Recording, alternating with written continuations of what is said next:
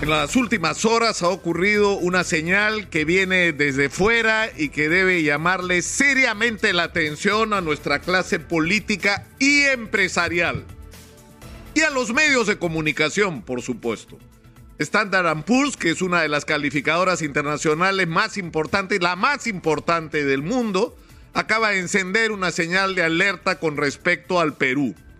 No nos han bajado aún la calificación, pero están advirtiendo que el clima político que hay en el Perú, pese a ser un país lleno de oportunidades, podría convertir a nuestro país en un destino incierto por razones políticas, por lo tóxica que está la política. ¿Y eso qué cosa implica en términos prácticos? Implica que los inversionistas van a pensarse dos veces si poner su plata en el Perú o no y va a significar que cuando querramos solicitar créditos internacionales, esos van a ser más caros para los peruanos. Y yo creo que ya llegó la hora de que los políticos empiecen a actuar con responsabilidad. Ha sido muy difícil el proceso hasta que finalmente el presidente Castillo tomó conciencia de la necesidad de tomar clara distancia con Vladimir Cerrón nosotros advertimos eso acá desde antes de la segunda vuelta. Lo que implicaba la estrategia, la visión, el programa del señor Vladimir Cerrón. Y además las pretensiones de creer que él es el que ha ganado las elecciones sin entender lo que ha ocurrido ante sus narices en este país en los últimos meses.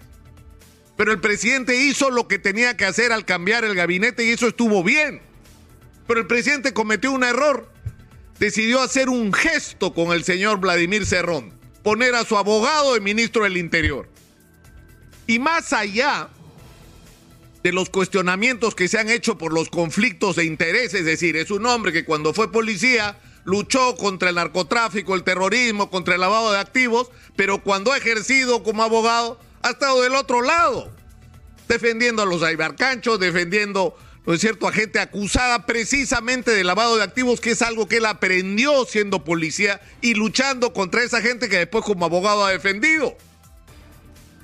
Entonces acá hay un tema de conflicto de interés, evidentemente, pero más allá de eso, a lo que quiero referirme es que el presidente le extiende la mano a Vladimir Cerrón y le dice, te doy el Ministerio del Interior, pongo a tu abogado y Vladimir Cerrón se la escupe. Porque eso es lo que ha pasado. Eso es lo que ha pasado y el presidente tiene que terminar lo que empezó. Él sabe lo que tiene que hacer. Y yo creo que ahora tendría que estar más claro que nunca para él. ¿Qué cosa es lo que tiene que hacer en relación al señor Vladimir Cerrón? Pero en segundo lugar, esto es una responsabilidad compartida.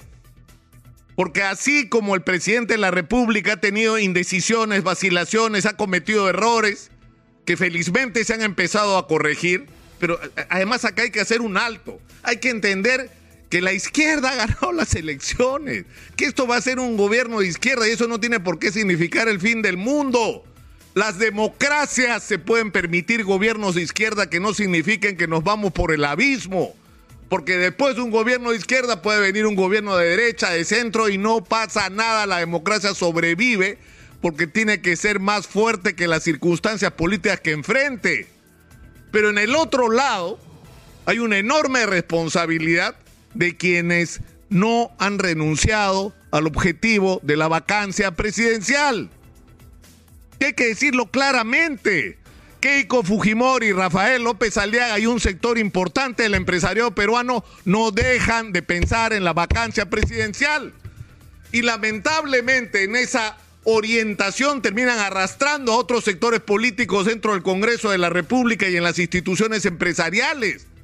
Y eso es lo que está pasando hoy. Y eso crea enorme estabilidad. ¿Por qué creen ustedes que el Congreso de la República desesperadamente quiere cambiar la constitución usando un atajo? Es decir, con, con esta eh, ley que ahora dicen que no es interpretación, sino de desarrollo constitucional. Ellos mismos saben lo que es.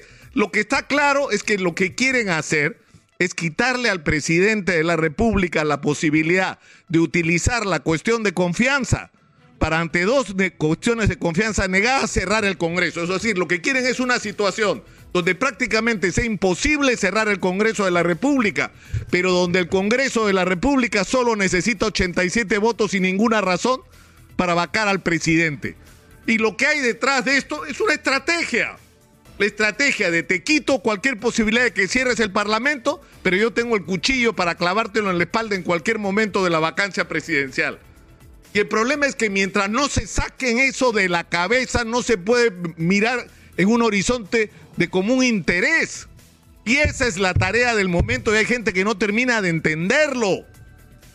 Es decir, tenemos por un lado urgencias que tienen que ver con la pandemia, que porque somos un país bendito nos está dando tiempo.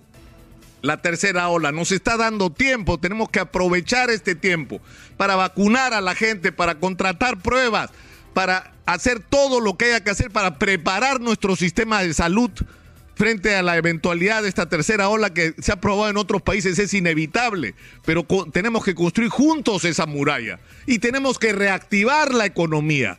Y para eso hay una responsabilidad del Estado, pero también de la empresa privada, en activar la economía generando empleo. La gente no necesita bonos, la gente necesita chamba. Pero eso es un lado. Pero lo otro que tenemos y que debería ser el centro de nuestro pensamiento como país es que así como estamos en una circunstancia grave, y yo creo que hay que repetirlo todos los días porque hay gente que no termina de entenderlo, estamos en un momento históricamente privilegiado. Está ocurriendo un superciclo en el precio de los minerales y en particular en el del cobre que es el producto más demandado en el mundo y nosotros tenemos cobre a unos precios extraordinarios, lo que va a suponer que si hacemos las cosas bien y extraemos la mayor cantidad de cobre que sea posible, contratando en las mejores condiciones posibles, vamos a tener el dinero que nunca el Perú ha tenido en su historia para resolver los problemas de los peruanos, de la salud, de la educación, de la infraestructura, de la seguridad del construir el futuro en el turismo, en la agricultura de exportación.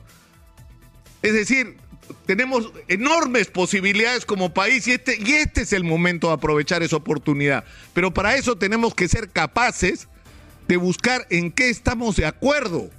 ¿Qué cosa es lo que podemos y debemos hacer juntos para aprovechar esta oportunidad que al final nos va a beneficiar a todos?